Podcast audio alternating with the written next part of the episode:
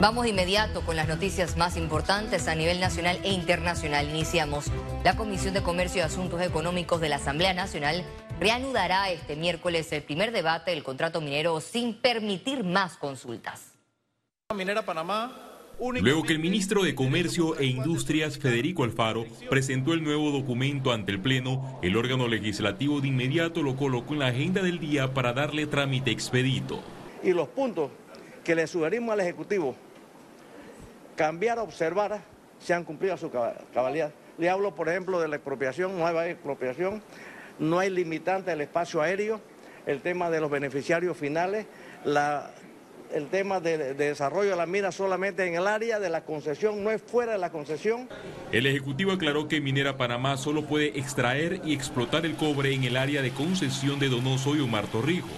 Además que se elimina el uso del contrato como referencia para otras concesiones y que será el Estado quien determinará cómo se usarán los ingresos del contrato. Las propuestas de la Comisión de Comercio no incluye temas ambientales. Eh, sin embargo, pues puedo mencionarle que los temas ambientales están considerados en el contrato ley original. Cuando nosotros llegamos al gobierno, ya el 33 estudios de impacto ambiental de este proyecto habían sido aprobados. El diputado independiente Juan Diego Vázquez manifestó estar preocupado por los puntos relacionados a la inconstitucionalidad, la indefensión del Estado y el manejo de los recursos. Parte económica es fundamental. Si permitimos que los ingresos entren a la politiquería, vamos a estar aprobando un contrato para que Gaby Carrizo y sus secuaces hagan campaña. Los diputados están contra el tiempo para aprobar el contrato minero debido a que la actual legislatura vence el 31 de octubre. Félix Antonio Chávez, Econius. La Comisión de Credenciales de la Asamblea Nacional revisó este martes los expedientes de denuncias contra magistrados de la Corte Suprema de Justicia. En la sesión los diputados no le dieron el visto bueno a cinco denuncias, entre ellas las que presentó el exmandatario Ricardo Martinelli contra la magistrada presidenta de la Corte Suprema de Justicia, María Eugenia López. Todos estos expedientes llegan sin ninguna prueba, llegan solamente con denuncias, eh, primero por falta de fundamento de fondo de, competencia y las otras con pruebas eh, solamente de resumen del periódico. Sin presentar pruebas o elementos de convicción, Martinelli en su acción argumentó que en los procesos en su contra se alteró el calendario de las audiencias. El sistema penal acusatorio habla claro de las competencias. Presidente de la Corte, ningún magistrado puede ver las fechas. Hay un organismo que ve la fecha.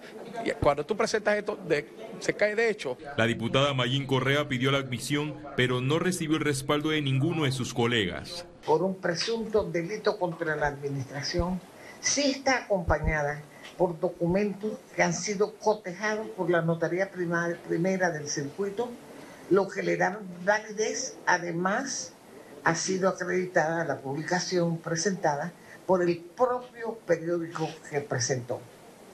Estas pruebas documentales apuntan a acreditar indiciariamente los hechos denunciados.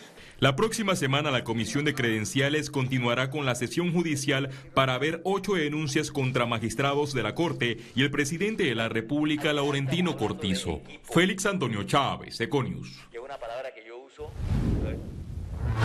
El juzgado tercero administrativo electoral revocó este lunes la expulsión de la diputada Yanibel Abrego del partido Cambio Democrático. El juzgado alegó que las pruebas aportadas no son suficientes para probar que la diputada violó los estatutos del colectivo político y que los actos realizados por la diputada estuvieron encaminados a la promoción de otro partido político.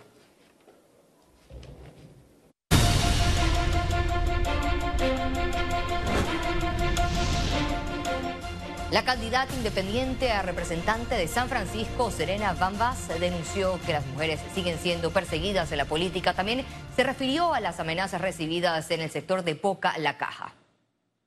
Definitivamente para las mujeres es bastante dificultoso entrar a la política porque siempre sacan todo lo personal. Pero mucho más allá de lo de recibir las amenazas, que sí las he recibido eh, ya volviendo a traer el caso de lo que pasó en Boca la Caja, que no es que me gusta traerlo de nuevo al plano, pero es algo que no se puede dejar pasar porque no solamente está sucediendo aquí en la ciudad de Panamá, eh, sino, en Colón, con otras candidatas. Hay que ponerlo en la mesa y hablar de que esto solamente se va a empeorar si la Fiscalía Electoral y las autoridades no ponen pie firme.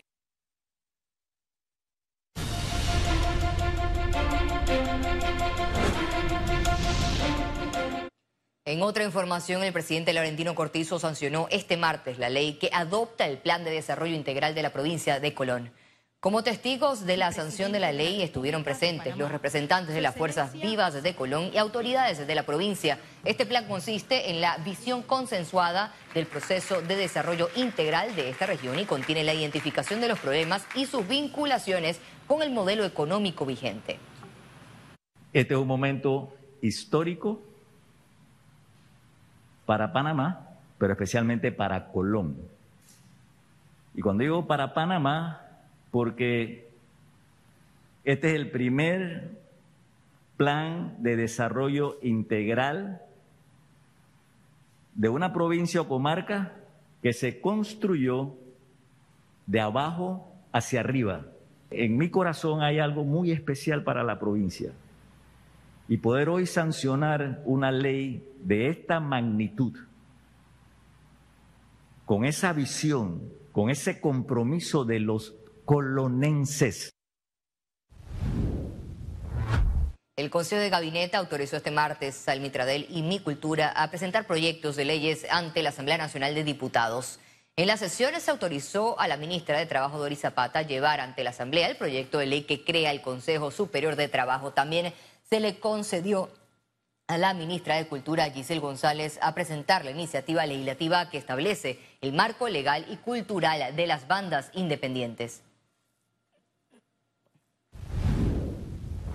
El director del IDAN, Juan Antonio Ducrete, justificó pago de 21.1 millones de dólares para la distribución de agua potable a través de camiones cisternas. El tema de los cisternas tiene que ver no con el IDAN, tiene que ver con el crecimiento informal, con las invasiones.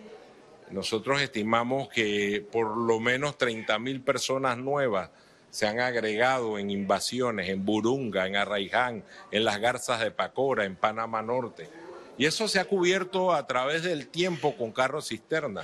Nosotros hicimos ya una licitación parecida y lastimosamente eso es lo que nos cuesta. Economía. El Consejo de la Unión Europea decidió mantener a Panamá en su lista de 16 países y territorios que no cooperan en temas fiscales y que son considerados como paraísos fiscales. Esto se da a pesar de que Panamá ha hecho constantes esfuerzos de acercamiento con el bloque europeo para salir de dichas listas. Sin embargo, la Unión Europea los invita a mejorar a su marco jurídico para resolver los problemas detectados. La quinta versión de la Expo Feria Mundial Zona Libre de Colón se realizará del 26 al 29 de mayo del 2024 con la participación de compradores mayoristas de 45 países de Latinoamérica y las islas del Caribe, una cita ineludible para los interesados en el comercio. Los asistentes del evento tendrán la oportunidad de experimentar del turismo y la hospitalidad de la provincia de Colón. Además, tendrán beneficios en el tiquete de avión, oferta hotelera, descuentos en restaurantes y diferentes tours por la ciudad de Panamá. El objetivo básico de este evento es darle mucha fuerza a la zona libre de Colón, que la zona libre de Colón mejore aún más. Sabemos que estuvo deprimida y la idea es seguir haciéndolo anualmente como pasa en las ferias de China, las ferias en Alemania, las ferias en Estados Unidos. En conferencia de prensa se dio a conocer que el propósito del evento de negocios consiste en convocar a los representantes y miembros del cuerpo diplomático de los países vecinos para que actúen como mensajeros. Sentimos que podemos hacer eh, eh, un mejor trabajo con varias de las islas del Caribe, eh, las de habla inglesa, en donde tienen un alto poder adquisitivo. Sentimos que ahí hay trabajo para hacer. Otros mercados como Perú y Ecuador también están evolucionando. La zona libre de Colón es la segunda zona franca más grande de las Américas y la segunda más grande del mundo después de Hong Kong. Afortunadamente este año Zona Libre de Colón ha seguido eh, rompiendo récords con comparación con año anterior. Eh, se mantiene positivo y creo que va a terminar bastante bien. Vienen Estamos empezando los meses fuertes de zona libre, que básicamente son octubre, noviembre. eh, y todo parece indicar que vamos a tener un buen cierre de fin de año. La Expoferia Mundial de la Zona Libre de Colón contará con la participación de miles de emprendedores, empresarios y líderes de la industria que buscan nuevas oportunidades de negocio, así como de establecer conexiones. Durante noviembre inician las festividades patrias y con ello se reactiva el turismo. Hay fines de semanas largos que son aprovechados por los consumidores para realizar compras, lo que dejará un impacto positivo en la economía. Generalmente en los dos últimos meses del año hay un incremento de la disponibilidad de ingresos para la familia panameña, generando una mayor demanda de productos y servicios. No obstante, economistas piden no gastarlo todo y ahorrar. La familia panameña tiene que entender que hay que ahorrar, hacer uso eficiente del dinero, cumplir con los compromisos que se tienen pactados, pero tratar de guardar un poquito para el futuro. Entramos el próximo año en año eh, electoral y por lo tanto puede haber restricción de disponibilidad de dinero El presidente de la Cámara de Comercio de Panamá, Adolfo Fábrega, rindió un informe completo sobre su plan de trabajo y los avances alcanzados en sus seis meses de gestión frente a este gremo empresarial. Durante su discurso, Fábrega destacó las acciones, programas y proyectos que emprendió desde el pasado 17 de abril hasta hoy en día, como lo son educación y emprendimiento, además del proyecto de Agenda País 2024. Hemos estado hablando de institucionalidad, como uno de los pilares y la fortaleza de este, de este periodo que estamos buscando, pues darle también esa prioridad.